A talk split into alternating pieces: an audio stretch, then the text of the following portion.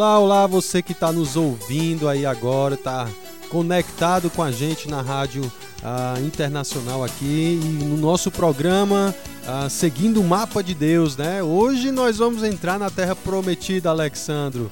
Hoje vamos para o livro de Josué, vamos aprender essas verdades maravilhosas nesse livro também, lidar com questões difíceis no livro. E eu espero que você esteja aí muito atento, você que está cozinhando nesse momento, você que está no seu trabalho, ah, dirigindo, onde for que você esteja conectado. É um prazer imenso poder falar da palavra de Deus para você tentando seguir esse mapa de Deus, essa revelação deixada para nós, para compreendermos a boa vontade, a boa, agradável e perfeita vontade de Deus para as nossas vidas. E aí, Alexandre, tudo bem com você? Bom dia, pastor, tudo bem? E ansioso, né, para o dia de hoje, para a gente ir aí descobrindo tudo que a Bíblia tem para nos mostrar em relação a esse tema no dia de hoje. Você está ansioso para entrar na Terra Prometida, né, Alexandre? Ô, oh, rapaz, estou eu e o povo lá do Egito. É, pois é, cantar aquela musiquinha das três palavrinhas, né? Isso. Mas vamos nós aqui para o livro de Josué, você que está aí conosco, acredito que vamos ah, finalizamos o Pentateuco, né? Falamos aí de Deuteronômio no último programa. Lembrar que quarta-feira passada foi feriado e aí a gente não conseguiu fazer o programa aqui ao vivo, mas hoje estamos aqui com você ah, ao vivo e levando a palavra de Deus ao teu coração. E vamos para Josué. Josué é um livro muito interessante, um livro que começa a mostrar o cumprimento de promessas feitas no passado que nós já mencionamos aqui no nosso programa. Lembra de Gênesis? Vamos só relembrar aqui a nossa trajetória das principais promessas que nós já caminhamos, que tem é, servido como norte da, do plano de Deus para nós. Um é Gênesis capítulo 3, versículo 15. Deus promete um descendente que definitiv, definitivamente iria cessar com aquilo que o pecado causou na sua criação, inclusive principalmente entre o homem e, e, Deus, né? Entre o, a criação com a criatura com o seu criador. E vimos postergando isso, levando o passar do, dos anos, do tempo. Lá em Gênesis capítulo 12, Deus faz uma promessa a Abraão. E uma das promessas a Abraão é que por meio dele Deus abençoaria todas as nações da terra. Mas Deus também prometeu a Abraão fazer dele uma grande nação e dar a ele uma terra, né? Sai da tua parentela e vai para onde te mostrar e eu vou te dar uma terra. Isso aí está lá em Gênesis 12, Gênesis 15. Você vai encontrar várias vezes essa promessa sendo relembrada a Abraão como aos descendentes dele, Isaac e Jacó. E vimos que lá em José, José, quando eles foram para o Egito, né, lá com José, José relembrou o povo dessa promessa: olha, vocês não me deixem aqui morto, né? leve meu corpo para a terra que Deus prometeu aos nossos descendentes, Abraão, Isaac e Jacó. Veja como a conexão da, da promessa da terra está muito ligado também ao cumprimento de abençoar todas as nações da terra. E agora Deus em Êxodo, né, liberta o povo de Israel do, do Egito, a gente viu por meio das dez pragas. Olhamos a peregrinação desse povo no deserto por meio do livro de Números, Levítico e a segunda geração de Deuteronômio. A, o livro de Deuteronômio é escrito para essa segunda geração, que a primeira morre no deserto pela incredulidade. Ah, eles foram espiar a terra e morreram porque não acreditaram no que Deus tinha dito somente Josué e Caleb acreditam e agora Josué e Caleb vão estão às portas, né, de da terra prometida que Deus havia dito, terra que mana leite e mel. Agora Deus vai dar essa terra para eles e não só, olha que interessante, ele vai dar a terra, mas cabe a eles conquistar. Aqui tem aquela aquele aquele velho dilema que a gente encontra na Bíblia do, da soberania de Deus e responsabilidade humana. A gente às vezes quer enfatizar um e deixar o outro de lado, mas as duas coisas andam junto. Deus está dando a terra como Deus soberano, dono de toda a terra, a gente viu isso em Deuteronômio, mas aqui nós estamos vendo também a responsabilidade no livro de Josué da, da promessa é, recebida e ao mesmo tempo um exercício de fé. Lembra que aquela, aquelas duas verdades que devem sempre nortear a, a, a nossa, a nosso olhar nas Escrituras. Deus está realizando um plano soberano e benevolente. Esse plano está sendo desenrolado na história e no final vai ter um fim glorioso e vitorioso. E nesse processo, Deus requer de nós fé. No processo, pela revelação do que ele está dando, ele nos pede fé. E aqui com Josué, nada mais é do que um outro exemplo de uma fé obediente à revelação de Deus. Tá certo, Alexandre?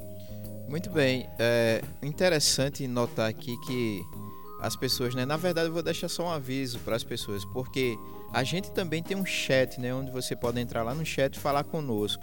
É, muitas vezes você coloca a sua mensagem no mural de recado, mas antes que essa mensagem apareça para todo mundo, ela tem que ser aprovada. Aí por isso que eu leio antes, aprovo, aí depois é que você vê aí no mural de recados. Tem gente mandando já é, perguntas no mural de recado. É a Rebeca. A Rebeca ela disse que é daqui de Carpina e sentiu falta do programa na quarta-feira, né? Mas ela disse que ouviu a reprise. E diz o seguinte: aquele povo era muito injusto e incoerente. Uma hora queria pão, uma hora queria carne, outra hora queria água, mas parece que nada mudou. Hoje é a mesma coisa. Estamos na igreja e não estamos satisfeitos com a cor da parede, com a luz e tudo mais. Fale alguma coisa sobre isso, pastor. Ela é, pergunta. Rebeca, isso é do coração? Ela é. diz, é do coração, ela pergunta. Isso, Rebeca, muito boa observação sua, realmente. É, é, somente você vê isso em números, né? A ênfase que isso é dado à incredulidade do coração do homem. E de fato essa incredulidade está no nosso coração. Isso não, não. Agora, como é bom olhar Josué e perceber que mesmo com a incredulidade, você vai ver essa geração de Josué no livro sendo muito obediente, preocupado com o que Deus está dizendo. E mesmo que eles tropecem, vai haver aqui, nós vamos ver, como Ai, né, na, na derrota de Ai, ah, o pecado de Acã dentro da nação de Israel, ainda assim a gente consegue ver que é possível a gente vivermos pela fé e lutarmos contra o nosso coração incrédulo, né? a incredulidade do nosso coração de, de, de deixar de amar a Deus e segui-lo para amar o que é aquilo que nós desejamos e queremos do que ao Senhor. Então, Rebeca, boa observação. E eu, eu quero estender a maneira como você falou da, da igreja, né? Você, a luz, essas coisas. Você falou um cenário muito restrito de igreja, mas o nosso coração, os nossos desejos, eles vão muito além do contexto da igreja, do, na, na nossa vida diária, no nosso mundo diário, na nossa realidade do dia a dia. O nosso coração se expressa dessa maneira. A gente está insatisfeito ah, com um dia que amanheceu nublado, tá chovendo, é. começa a reclamar, a gente está insatisfeito com os filhos, estamos satisfeitos com inúmeras situações que ocorrem, há diversas e às vezes não, mas nós expressamos essa incredulidade do coração. Me permita, pastor, parece que isso vem desde lá do Gênesis, né? Que é sempre uma, uma, uma questão de querer aquilo que você quer, aquilo que é soberano, é aquilo é a sua vontade que tem que estar tá acima, né? Então a gente começa a ver isso em casa, no relacionamento com a esposa, uhum. no relacionamento com os filhos e tudo, e até mesmo dentro da própria igreja, né? É, eu achei muito interessante a pergunta dela quando ela fala disso, da questão da insatisfação. Parece que nunca estamos satisfeitos. Nunca estamos. Isso, isso reflete a nossa insatisfação, um coração egoísta, um coração voltado para si próprio para desejo. E se tem um, um, estudiosos, sociólogos, antropólogos vão uhum. dizer que nunca na história do, da humanidade houve um, uma, uma sociedade, uma geração no, no mundo como a nossa tão centrada em si mesmo, tão centrada no individualismo, no, no individual, naquilo que é direito próprio, né? Isso causa um dano imensurável, porque você acha, isso, isso afeta, se você não tiver uma visão bíblica, até a sua maneira de se relacionar com Deus. Porque você acha que você tem direito a tudo e que você tem que ser satisfeito nos seus desejos, entre aspas, necessidades. Então você quer se relacionar com Deus da mesma forma. Então você, você acha que Deus ele tem que estar disposto todos os dias para servir você. Então, se algo der. É como a, é uma criança, né? Você não dá o que ela quer, ela acha ruim, acha esperneia. E a gente tem essa, essa mesma. Porque eu quero tanto aquilo para mim que não importa o que Deus me sujeitar a Deus e entender sua vontade. Então, a, a, a Rebeca traz essa colocação muito boa, muito obrigado. E a gente tem que parar para pensar isso. Olha, isso não pode afetar a maneira de eu me relacionar com Deus. Jó disse muito claro isso: Deus trouxe o bem, também ele me dá o mal a Deus traz adversidades para a nossa vida. Ele, ó, ele, ele comanda a história da nossa vida, como a gente está vendo na história bíblica, ele conduzindo. Então, assim, as coisas boas ou ruins que nos sobrevêm, a gente tem que aprender a viver contente no Senhor. E tudo posso naquele me fortalece, porque Deus me ajuda a passar na pobreza, na, na riqueza, em toda e qualquer situação. Foi isso que Paulo disse. Então, aqui em Josué, a gente precisa entender que é possível a gente desfrutar de um coração satisfeito em Deus, obediente em Deus nos desafios da vida e descobrir isso diariamente, confiando no que Deus prometeu, tá bom? Por isso que em Josué, olha que interessante, aproveitando a deixa da Rebeca, Josué capítulo 1, versículos 6 a 8, um texto muito conhecido nosso, muito citado, né? Muito falado. Ele diz assim: Deus dizendo para Josué: Ser forte e corajoso, porque tu farás este povo herdar a terra que sob juramento prometi dar a seus pais. Tão somente ser forte e muito corajoso, para teres o cuidado de fazer segundo toda a lei que meu servo Moisés te ordenou. Dela não te desvies, nem para a direita nem para a esquerda, para que sejas bem-sucedido por onde quer que andares. Não cesses de falar deste livro da lei, antes medita nele de dia e de noite, para que tenhas cuidado de fazer segundo tu quanto nela está escrito. Então farás prosperar o teu caminho e serás bem sucedido. Olha que interessante aqui, esse é muito conhecido, muito citado, né? Por, a gente conhece muito isso aqui. Carro, né? Coloca até em carro esse, esse, versículo aqui.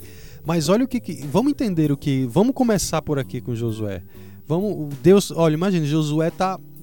Tá assumindo uma responsabilidade imensa. Moisés morre, Josué agora, o homem levantado por Deus. Lembra, Josué foi espiar a terra com 40 anos.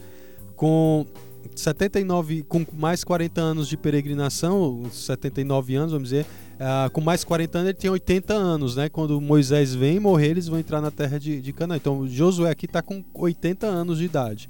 Então, se você imagina Josué um jovenzinho, né? Aqui não é, né? Agora, os 80 anos daquela época é diferente dos 80 anos, os caras eram um guerreiro, né?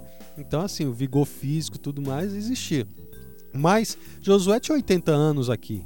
E ele estava recebendo de Deus uma grande missão de levar o povo a conquistar a terra que Deus havia prometido para eles. E Deus diz muito claro para ele o que é o mais importante. Josué, é sua estratégia de guerra? Josué, é, é, quantos soldados você vai ter? Como você vai treinar esses soldados? Como é que vai ser? Não, olha, olha o que Deus diz para ele. A primeira coisa que Deus diz para ele, que repete três vezes aqui, está ligado a ser forte e corajoso, vinculado ao que Deus falou para ele, a lei do Senhor, a revelação de Deus. Então, por que ser forte e corajoso? Lógico que ele estava com medo e a responsabilidade era grande, evidente aqui no texto. Deus está encorajando Josué. Ele não está só encorajando, dizendo assim palavras positivas, né? Uhum. Ah, as coisinhas, não. Deus está dizendo, Josué, ser forte, corajoso, porque eu tenho uma missão muito séria para você e você vai cumprir. E se você observar minha lei, você terá êxito naquilo que eu disse. Ou seja, observe que a, a obediência de Josué está vinculada ao desfrute da promessa que Deus fez para Abraão incondicional, e em Deuteronômio a aliança da bênção e maldição. Ou seja, se vocês me obedecerem, eu vou abençoar vocês. Se vocês me desobedecerem, eu vou amaldiçoar vocês. Está em Deuteronômio. Inclusive em Josué aqui no livro, eles vão refazer isso aí. Josué traz novamente essa perspectiva da bênção e maldição para o povo em uma nova uma refazendo a aliança para aquela geração. Então, ser forte e corajoso está muito ligado ao que Deus está ordenando na sua palavra. Eles têm que estar, tá, Josué, você tem que estar tá preocupado. Seja forte e corajoso para fazer tudo o que eu estou te mandando. A ordem aqui é, é, que Deus comanda e Josué obedece. Uhum. Não é uhum. diferente de hoje, né? Que a gente quer mandar Deus fazer o que a gente quer. Tá vendo? É que a versão já é outra aqui. Deus exige obediência de nós. Obediência total e não parcial. E onde é que a gente vai saber que Deus está me dizendo o que Ele quer que eu faça? na revelação que ele está trazendo na lei. Diz: olha, observe, ande segundo tudo que o meu servo Moisés te ordenou, que foi escrito: não te desvie nem para a direita nem para a esquerda, de nenhuma maneira. Ele diz: olha, não cesse de quê? De falar do livro da lei. Antes medita nela de dia e de noite, para que tenha cuidado de fazer segundo tudo quanto nela está escrito, ou seja, fale, ele precisa, ele tinha a missão de deixar claro qual era a vontade de Deus para o povo e ele teria a função e o dever de fazer isso meditando e guardando no seu coração. Então, vê qual o processo que Deus está dando aqui para a gente. Josué vai entrar na terra, Josué ser forte e corajoso, porque a missão que Deus tem para ele é uma missão que requer obediência, e obedecer a Deus requer força dada por Deus e, e, e coragem do nosso, na nossa vida. Então a gente precisa entender a sequência aqui e que a, a obediência está vinculado à revelação de Moisés a, a Josué. Josué tinha a lei que trazia para ele todo o parâmetro do que Deus queria que eles fizessem. Agora cabia a Josué fazer o que Deus havia mandado. Eles, eles não deveriam fazer nada contrário do que Deus havia dito. Então Deus vai dar instruções agora de combate. Deus já tem na lei, né? E, a, e agora eles vão cumprir isso. E aí que está o segredo no livro de Josué. Cumprindo a lei do Senhor em obediência, eles vão desfrutar do cumprimento da promessa que Deus tinha feito. Tá bom? Então, fica aí, ser forte e corajoso. Cumpre o que Deus diz e manda na sua palavra que a Bíblia é infalível e inerrante, ela não conduz nossa vida ao erro, ela não, ela não contém erro e não conduz nossa vida ao erro. É, é certo, Deus está dizendo: obedecer minha palavra, fazer o que eu mando, é certo que vai ser bênção na sua vida. Agora, lembra que o conceito de bênção na Bíblia pode ser diferente daquilo que você está pensando. Deus não está dizendo aqui para Josué que vai dar tudo como ele quer que seja, né? Vai haver episódios aqui que vai dar errado. Mas Josué vai desfrutar do cumprimento da promessa de Deus. A gente vai ver tudo isso no livro de Josué para ter esse parâmetro maior, tá certo? É, o Jadelson, né, ele diz também que é aqui de Carpina. É, ele disse: Eu sou o rapaz da, da oficina, que é o rapaz que liga na oficina, ficou ouvindo, né? Uhum. Ah, a pergunta dele é a seguinte: na verdade, ele fala: Olha, Josué, além de ser forte e corajoso, era muito paciente, porque vê o que o antecessor dele passou e ainda continuar com esse povo seguindo em frente é complicado. Me diga, de onde vem essa paciência? Ah, de fato, é, é, é a, olha como é interessante. A nossa fidelidade a Deus, a nossa obediência a Deus não está vinculada aos meios ou às pessoas. Está vinculada à revelação de Deus uhum. para nós. Então não é o meio que determina a minha obediência, é o que Deus diz que determina o que eu faço. É isso que Josué está dizendo, não é pelo povo, é por Deus. Né?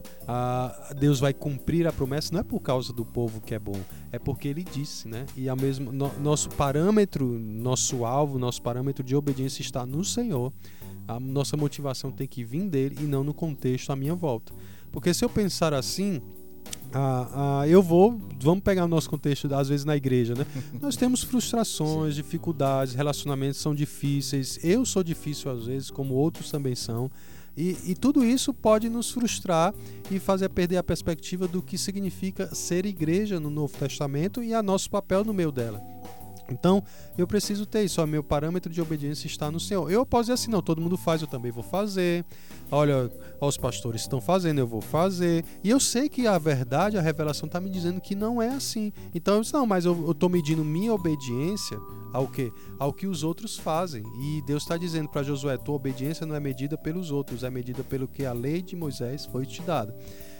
Cumpre em fazer o que eu estou te dizendo, Josué cumpre e observa a lei de dia e de noite. Então, ou seja, a nossa vida ela tem que ser sempre assim, uma mente voltada a pensar o que Deus quer que eu faça nessa situação. Isso tem que ocupar nossa mente por completo, diariamente, em cada pensamento, em cada ação que eu vou fazer, decisão. Você que está na oficina aí, é. como você vai consertar o carro, é, se, é, como você é, vai, vai danificar ou não, eu vou ganhar em cima ou não. Tudo isso faz parte da minha obediência a Deus, da minha adoração a Deus. Então eu vou causar dano a alguém, eu vou, entendeu? Eu vou ter um lucro exorbitante em cima do outro. Mas se Deus está vendo, ele não requer, ele odeia balança enganosa, né? E olha só, se eu estou preocupado em todos os parâmetros da minha vida a, viver e ter a lei de Deus como norte, eu deixo de ter como um medidor para mim o que os outros fazem e passo a entender qual é a vontade de Deus para minha vida. Então é isso que Josué tinha no coração dele. Vamos de música? Então, Alexandre, aí, aí a gente vamos respirar um pouquinho e aí voltamos para a gente caminhar aí no livro de Josué mais ainda, tá bom? Muito obrigado pelas participações de vocês. Fico muito feliz aí vocês estarem conectados e vamos juntos.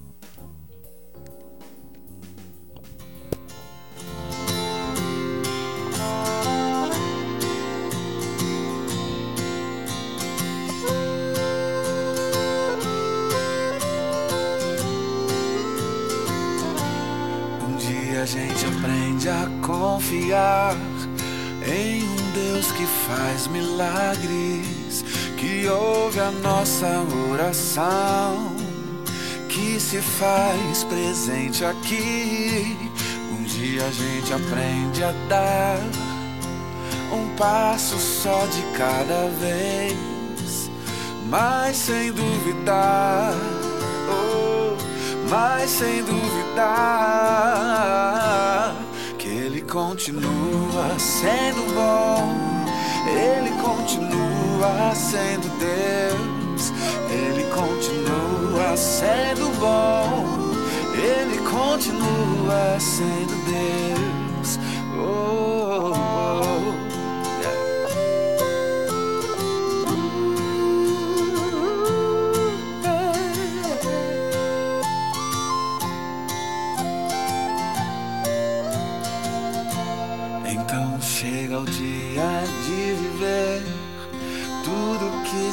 aprendeu e a enxergar até o que não se pode ver. Chega o dia de entender, até ouvir o não de Deus, mas sem duvidar.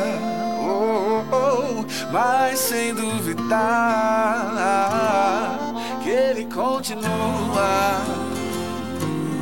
Ele continua, Ele continua sendo bom, Ele continua sendo Deus, Ele continua sendo bom, Ele continua sendo Deus, Ele continua sendo bom, Ele continua sendo Deus. Oh, oh, oh,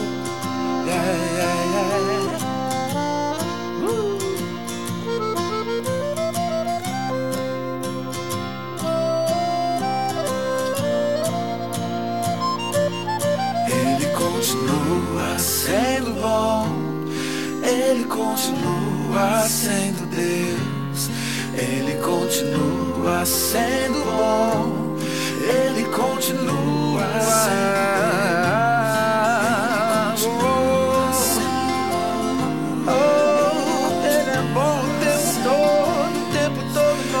é bom, sempre bom, sempre bom.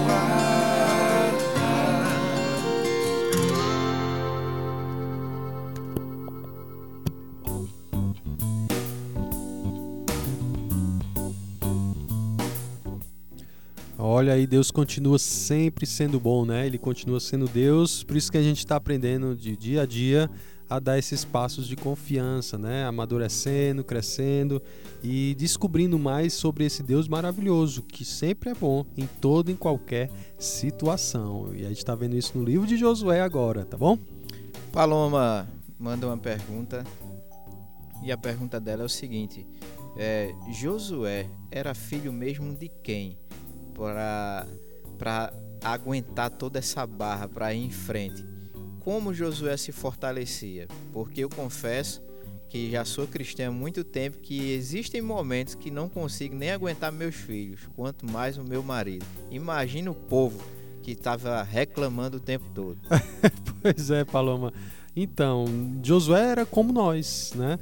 Era como nós. Eles tinham, não acho que Josué era um, um, ser perfeito que lidava com as questões todos os dias com bom humor, com, com um sorriso no rosto e com pleno contentamento. Não, Josué era um homem como nós, coração como nós, suas lutas. Agora, tinha suas responsabilidades, que é diferente da que nós temos hoje. Mas ao mesmo tempo, seja qual for a nossa responsabilidade, Deus quer que nós o honremos e lembremos que o que, que deve nortear toda a minha ação, reação e propósito de vida? A lei do Senhor, Sua vontade a nós.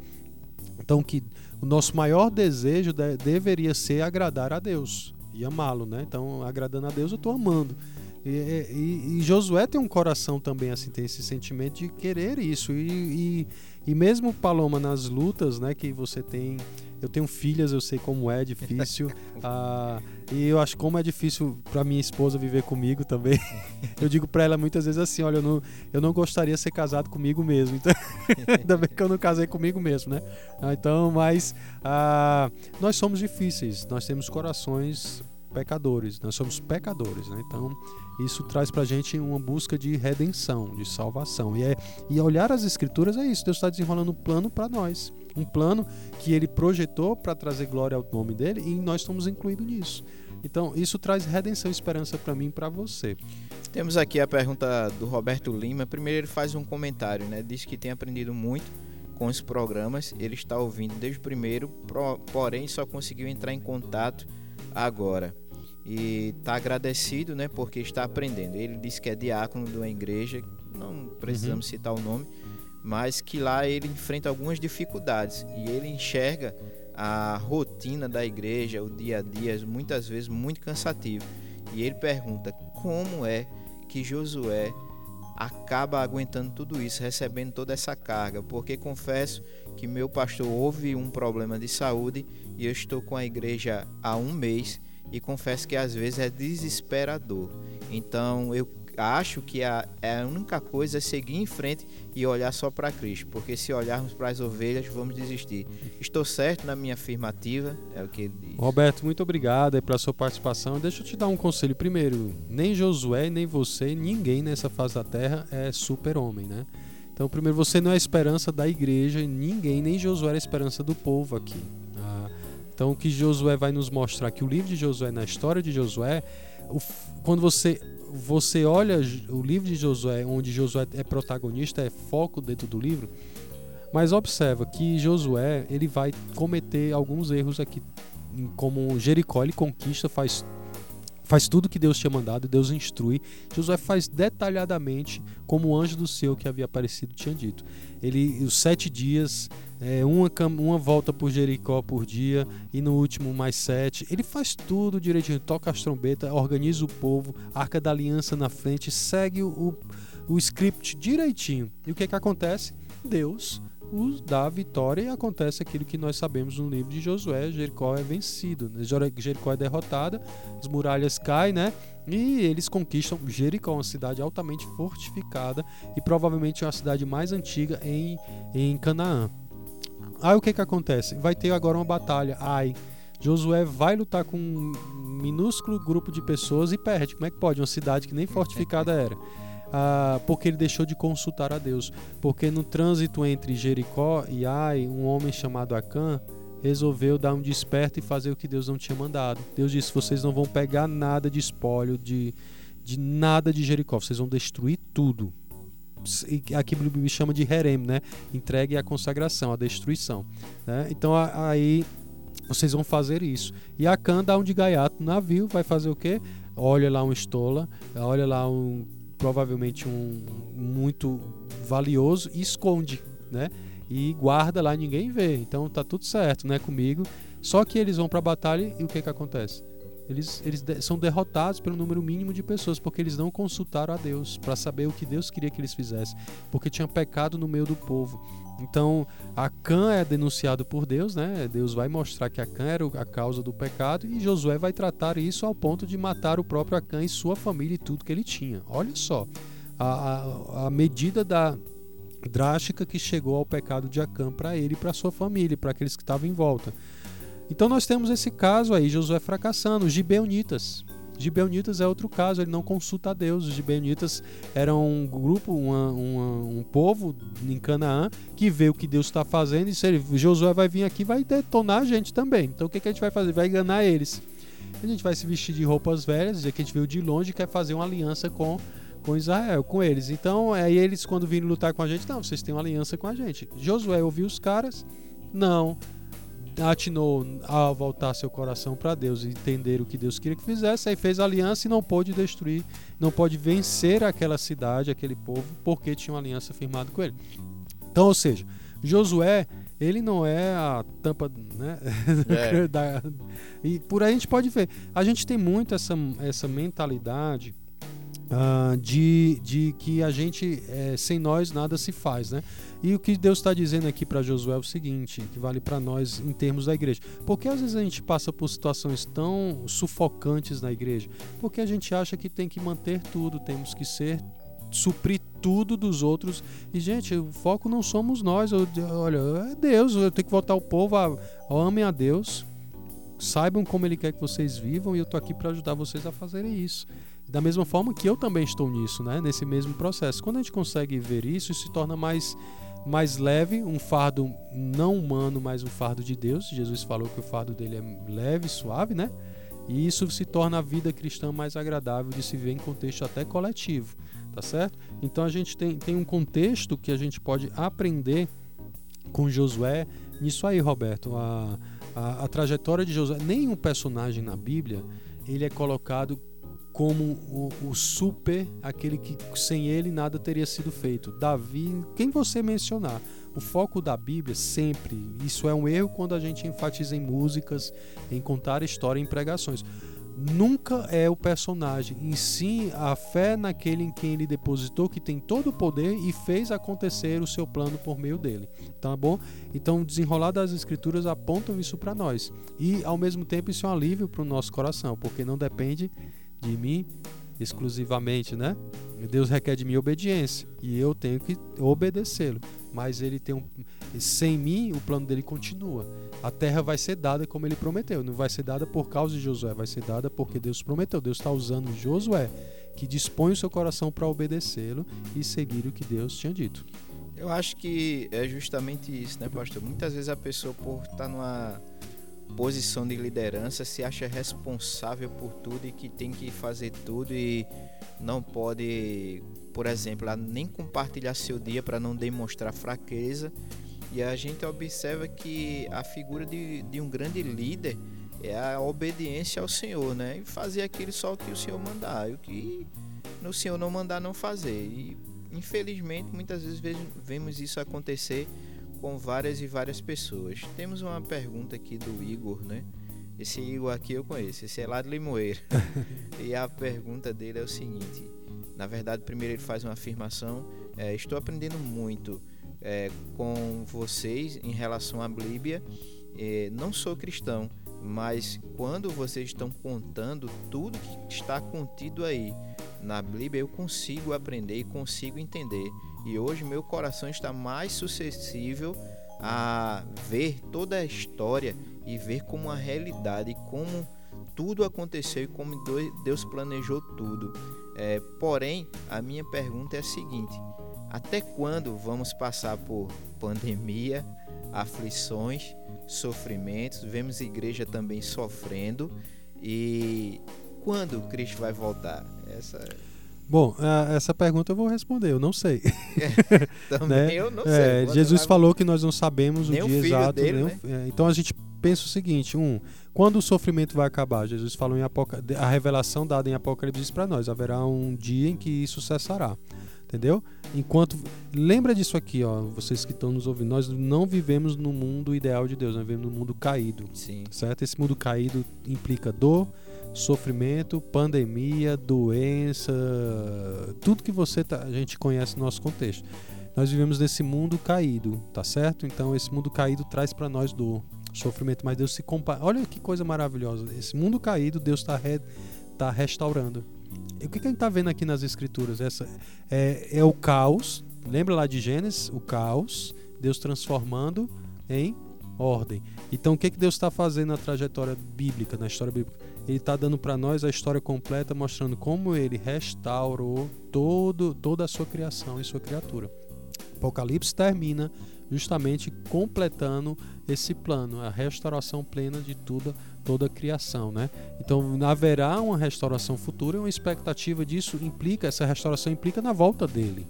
Então nós aguardamos isso. Enquanto isso, nós estamos gemendo nesse mundo. Romanos capítulo a 8 diz que a criação geme, os filhos de Deus gemem. Então nós gememos. A igreja sofre. Às vezes sofrem de fato por serem seguidores de Cristo, outras vezes sofrem por ser por fazerem coisas erradas mesmo e sofrem pelos seus próprios pecados. Mas nós sofremos nesse mundo caído. A pandemia faz parte de um processo de um mundo caído. Né? Nós vivemos num contexto disso. Doenças acometidas a nós, acidentes, seja o que for. Agora, nesse caos, Deus está pondo ordem e Deus está no controle dele. Josué está descrevendo isso para nós. Deus está no controle, cumprindo. A terra é dele, ele está dando a terra. Capítulo 1 a 12. A luta de Israel para conquistar a terra. Capítulo 3 a 21. Deus vai dividir a herança, a terra, porque a terra é dele entendeu? E aí, capítulo 22 e 24, Josué faz uma renovação da aliança para seguir a Deus, o Senhor. Então, Josué, ele está apontando para nós isso, a, a onde no, a Deus, Deus por dar a terra a Israel, ali em Josué não significa que aquela terra já era totalmente deles. Haveria uma conquista ainda a ser feita para batalhar. batalhar e conquistar. Eles deixaram de conquistar a terra como deveriam. Isso vai gerar consequências. Mas o que Deus está dizendo? Lembra que eu falei no programa que a terra tinha um papel fundamental? Uhum para a questão da messiânica, do, da vinda do, do Redentor, vinda do Salvador de Deus, do Messias de Deus. Então, esse papel é importante porque Deus está dizendo: olha, eu vou, a terra é minha é, e eu vou cumprir minha promessa como eu tenho feito. Então, no desenrolar das Escrituras, é isso que Deus está apontando para a gente. Deus está restaurando. Como é que Ele está restaurando hoje? Você vai e entende como Ele te faz nova criatura. E você entende que você está perecendo, mas está sendo, está vivendo, né? O meu homem está se corrompendo, eu estou morrendo, mas ao mesmo tempo eu estou vivendo, né? É, porque Deus está refazendo isso em mim. E, e, ele vai fazer isso em toda a criação. Romanos vai dizer isso. Então eu tenho uma expectativa disso. Eu tenho uma expectativa e eu estou vendo Deus desenrolar o seu plano hoje, na minha vida, e no desenrolar daquilo que ele está fazendo. Eu estou vendo caos, mas eu estou vendo uma mão que está né, orquestrando esse caos e para cumprir o seu plano. Por isso que Deus requer de mim hoje o quê? Fé. Confie no plano dele. Todos nós vivemos por fé. Você vive fé em alguma coisa. O que que norteia a sua vida? Você, de alguma maneira, você tem fé em alguém ou em alguma coisa. E eu, eu decidi ter fé em Cristo, entendendo as Escrituras e nesse plano que Deus está desenrolando. Estou dedicando a minha vida a isso. Estou confiando em Deus, porque estou dizendo: Senhor, esse plano é o certo. O Senhor é Deus, é o Senhor quem comanda. Eu quero ficar debaixo da tua proteção, quero te seguir. O é meu Salvador. O Senhor providenciou um meio de graça salva para minha salvação e para minha vida como um todo. Eu descanso em Cristo. É isso que a gente está fazendo, entendeu? É o que acontece muito também que a gente acaba observando, né, que as pessoas é, eu conheço o Igor, ele é lá de Moeiro e, e, assim, as pessoas veem muito pelo nada, o lado só negativo das coisas, né? Pandemia, tudo que está acontecendo, tudo isso é muito ruim. Mas a gente pode observar também a graça comum do Senhor, né? A chuva cai para todos, então as pessoas plantam, as pessoas colhem e tudo isso acontece, é muito bom. Mas é, temos que olhar também porque tudo aqui vai passar, o dia e a hora a gente não sabe, mas o momento vai chegar, né? É, temos mais uma pergunta aqui do Vitor, né?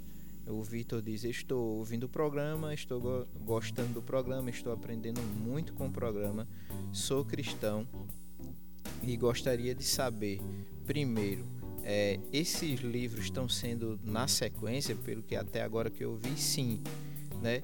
E gostaria que você falasse um pouco para mim mais sobre Josué, de quem ele era filho, porque ele diz aquela frase: Eu e minha família seguiremos ao Senhor.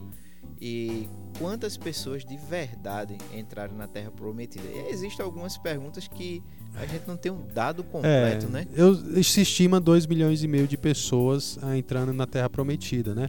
Outra perspectiva, é, eu não sei quem são os pais de Josué, eu não, de cabeça eu não tenho essa informação aqui, nem pesquisei isso, né?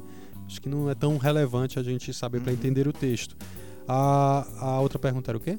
É, ele falou da questão né, de quem eram os pais de Josué, Isso. quem entraram e quais foram as pessoas que entraram, né? É, então as pessoas que entraram foram a segunda geração é, até 40 é, anos, até 40 anos, né, daquela que em números a gente é, descreveu. Até isso quer dizer, né? Porque muitas pessoas quando escutam aquela frase, né, só entraram Josué e Caleb. Ah, sim, sim. Eu acho que é mais em relação a Dos isso. espias, né? Lembra? Foram é. 12 espias, de, dos 10 não entraram, dois entraram. Josué e Caleb. E dentro disso, aquela geração de até 20 anos de idade, né? Eles seriam preservados para essa geração que ia crescer 40 anos posterior no deserto, caminhando, ela entraria. Aquela outra geração incrédula morreu no deserto e os filhos desses que morreram é que está conquistando entraram, a Terra. Né? E aí se estima 2 milhões e meio de pessoas, outros já disseram até 6 milhões de pessoas. É, gente. Então não dá para a gente é, ter essa perspectiva aí de, de exata, né? Que não temos, é que o Senhor cumpriu a não promessa. Não temos, é Deus e exatamente o foco é o cumprimento que do que Deus está dizendo. Mesmo que parcial, Deus está cumprindo aqui. Isso é um lampejo para a gente. Deus está cumprindo suas promessas para nós. E no livro de Josué tem um, uma questão para mim que é muito difícil que é a, destruição de Jericó, né? Não só de Jericó, mas de mais duas, se não me engano, cidades na, dentro do livro de Josué que Deus manda exterminar tudo, né? Então é, é um realmente, para mim, é uma das questões mais difíceis na Bíblia lidar com esse texto. E eu confesso para vocês que eu vou citar uma frase de um pensador, A. W. Tolkien, foi um teólogo no início do século passado. Ele disse assim: quando minha razão não compreende, o meu coração adora. se prostra adora. Tem coisas na Bíblia que nós não conseguimos conciliar em nossa mente, né? Porque nós somos de culturas diferentes, tem todas essas questões, esses choques culturais que nós vemos, e ao mesmo tempo, nem tudo é conciliável na Bíblia. Deus diz o que faz, o que manda e diz por quê, mas nem tudo se encaixa perfeitamente na nossa mente racional. Mas Deus diz porque ele mandou destruir Jericó, como algumas outras cidades. Havia uma política de guerra no livro em Deuteronômio para o povo e que não era só destruir tudo. Tinha lá, ele tinha algumas outras políticas de guerra. Mas uma dessas que Deus mandou Josué fazer foi o chamado Harem ou Harem, né, no hebraico, que era consagrar pra, para.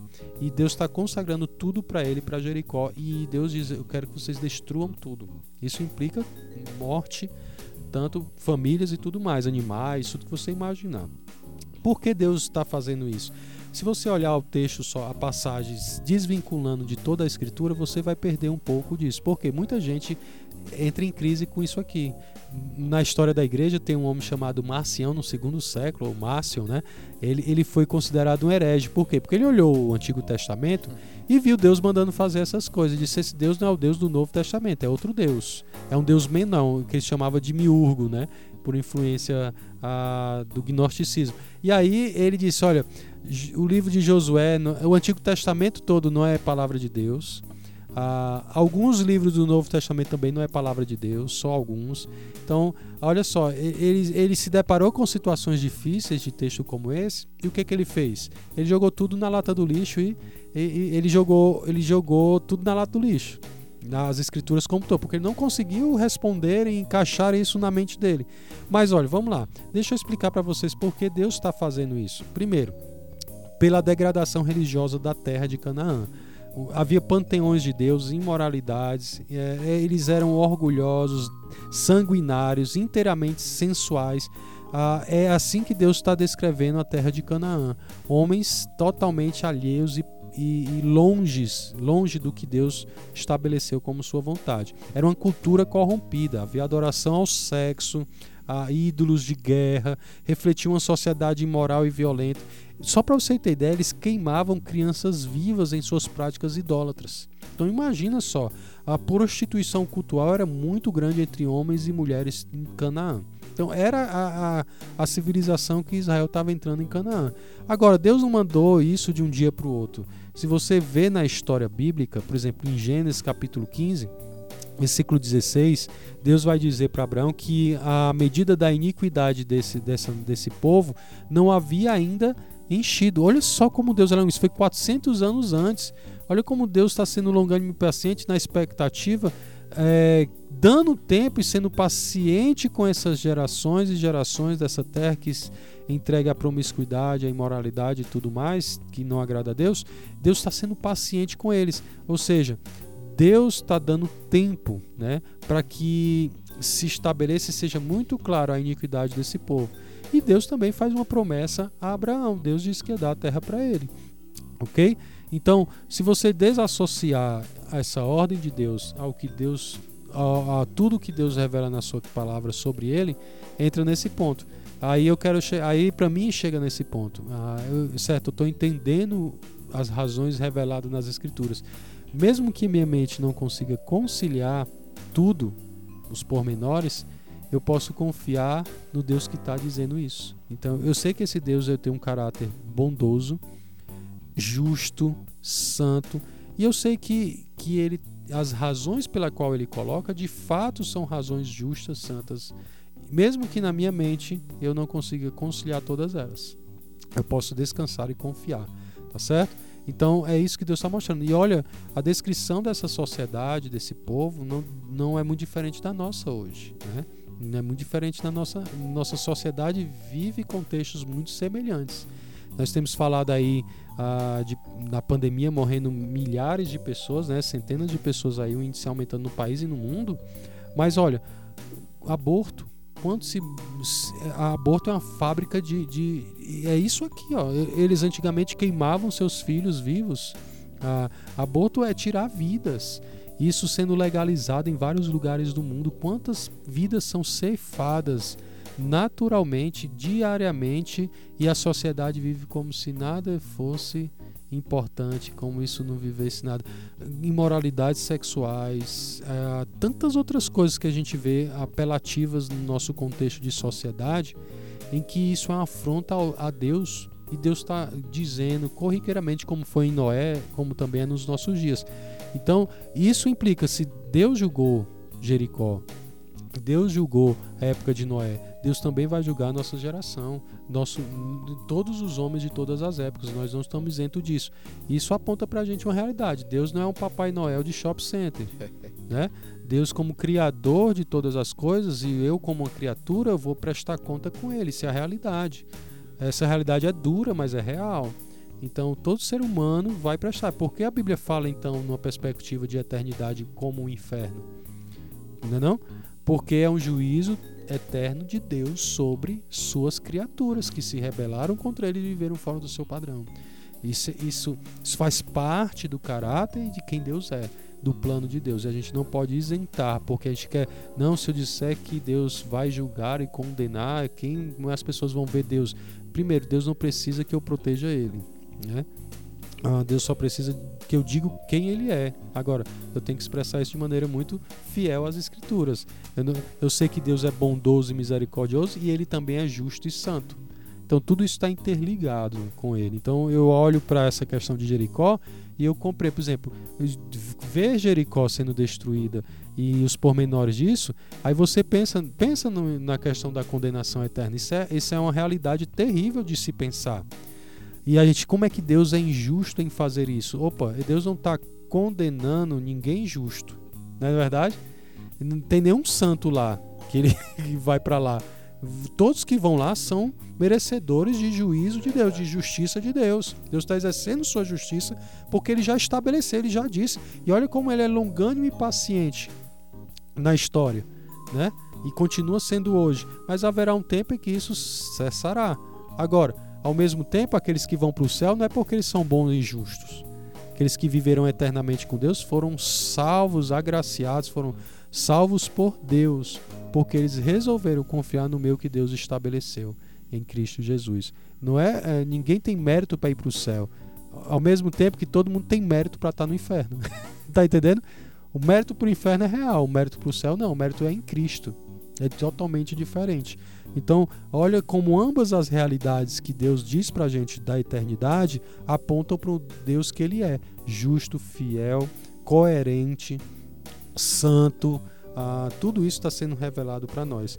E aqui o pecado, destruição de Canaã aponta isso para nós. Agora, no final do livro de Josué, faz algo maravilhoso que vale a pena eu e você olhar e lembrar daquela palavra de Josué. Josué reuniu o povo, né? Depois de as coisas se acalmarem um pouco mais, e agora ele vai fazer uma aliança, refazer essa aliança com o povo da bênção e maldição, né? Olha, vocês querem obedecer a Deus ou querem desobedecer a Deus? Vocês vão viver para quem? Eu e minha casa serviremos ao Senhor. Agora tomem a decisão de vocês. Porque eu vou com a minha família seguir a Deus. E é interessante que no livro de Josué, no finalzinho lá no capítulo 24, olha o que que Josué vai descrever aqui no finalzinho a reação do povo, né? Ele, quando ele diz: Eu e minha casa serviremos ao Senhor, no versículo 15 do capítulo 24. No versículo 23, olha o que, que o povo vai dizer. Agora, pois, ele, Josué dizendo para o povo: Quando o povo diz: Não, nós vamos seguir ao Senhor, vamos servir. Aí o que, que Josué diz? Agora, pois, deita fora os deuses estranhos que há no meio de vós e inclinai o coração ao Senhor Deus. Ou seja, olha aqui ainda naquele tempo, com aquela geração, havia ainda entre eles o que? Deuses inseridos em, em, em seu meio. Josué, se vocês vão servir ao Senhor, então o que vocês fazem? Devem fazer? Joguem fora os deuses de vocês, pela qual às vezes vocês aí estão misturando as coisas. Vivam exclusivamente para o Senhor, sirva exclusivamente a Deus. Isso vale para nós hoje. De, por quê? Porque era bênção e maldição. A gente vai entrar no livro de Josu, Juízes nós vamos ver quão terrível foi esse, é, uma geração, gerações posteriores a Josué esquecer quem é o Senhor. E vale para mim e para você hoje. O que, que você tem que fazer diante de, de ter esse panorama geral do livro de Josué, né? Seu coração tem que se voltar para Deus e dizer: Deus, eu tenho que jogar fora os meus ídolos, né? Ídolos aqui, gente, não é somente ídolos feitos por mãos. Eu não tenho nenhum ídolo aqui, a não ser o esporte, o Santa Cruz, né? não, não é esse ídolo aí. Pode ser até, né? Se você vive em função só disso, aí tá problema.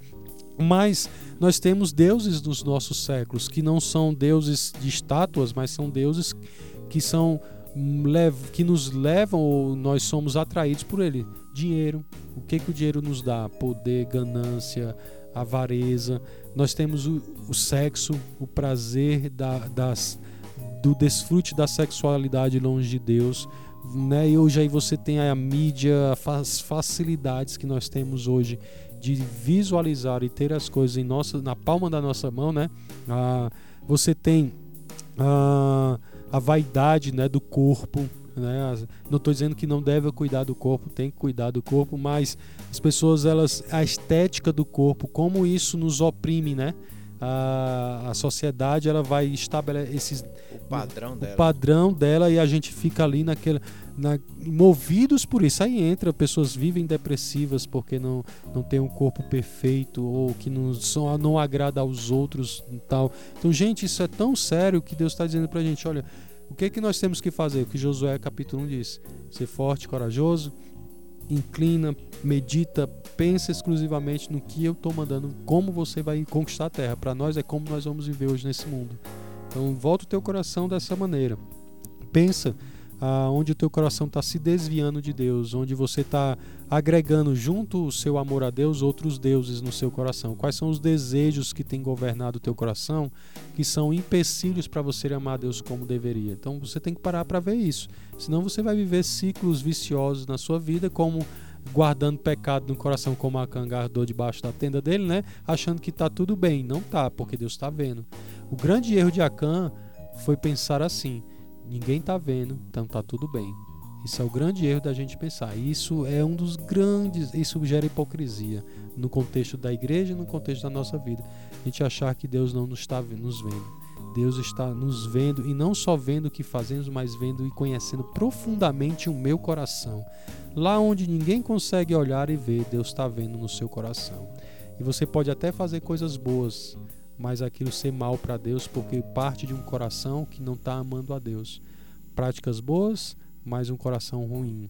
Se o coração é ruim, os frutos são maus. Jesus falou: a árvore boa produz bom. Hum, exatamente. Onde está o teu, teu, teu coração, onde está o teu tesouro, aí estará o teu coração. Teu coração. Então acho que vale a pena a gente dizer: Deus, eu quero te obedecer. Eu quero servir ao Senhor. Eu quero Quero ver minha família amando a Deus. Eu quero meus caminhos serão eu vou inclinar meu coração para te conhecer, te amar e te obedecer. E a gente precisa de socorro de Deus para isso, né? Ser forte, corajoso, forte vindo de Deus. Mas eu preciso também confessar, eu preciso olha o que está no meu coração. Quantas vezes minha vida está sendo levada por isso aqui, né? E deixa a hipocrisia de lado e confesse seus pecados a Deus. E esses pecados não pense só em pecados grosseiros, né? Que é aquilo que é ah, tão nítido.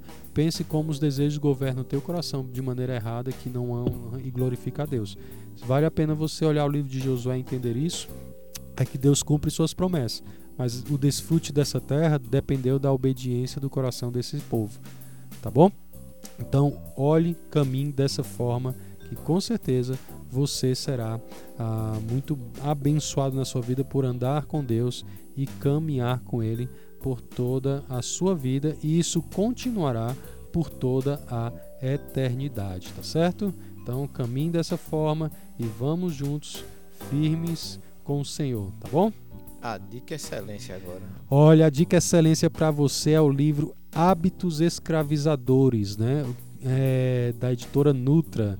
Esse livro é maravilhoso porque ele justamente fala dessa dinâmica que eu concluí para vocês, de como os maus, como os desejos se tornam maus e como eles nos escravizam a pecados é, habituais na nossa vida que às vezes a gente nem percebe, né? Bons desejos podem se tornar maus desejos e nos levar a viver um ciclo vicioso de pecado. Então, essa dica da excelência para vocês: hábitos escravizadores. Você encontra na Livraria Excelência. Você pode ir lá no Instagram, Livraria Excelência, tudo junto. Você pode seguir lá e entrar em contato com a gente se quiser adquirir esse livro aí. Ou nos sites, você pode também pesquisar na editora Nutra, né? Editora Nutra, excelente dica para você de editora aí, tá bom? Fica a nossa dica para você nessa manhã, tá joia? E nós finalizamos aqui o livro de Josué. E vamos para frente, né? Eu quero mandar um abraço para uma pessoa sula, amiga nossa da família, uh, tem acompanhado nossa família, graças a Deus, aí por um tempo. Um grande abraço, Sula, para você. Eu sei que você está me ouvindo aí. Fica aí a minha lembrança e a minha promessa cumprida, viu? Um abraço aqui para você. E você também que está nos ouvindo em Limoeiro, Carpina, Recife, onde você estiver meu amigo, muito obrigado por você nos acompanhar no programa aqui, seguindo o Mapa de Deus. Divulgue, nos ajude a levar a palavra de Deus a outros, né? Que, que eles é entendam mais a palavra e vamos juntos. Nós temos aí ainda 60 livros, eu acho, né? para frente, para nossa jornada, falta né? Pouco, falta pouco. Com certeza. Vamos de música, né? Finalizar uma música, música para você. E, se Deus quiser, na próxima quarta estamos juntos. Se eu não estiver aqui é porque aconteceu alguma coisa.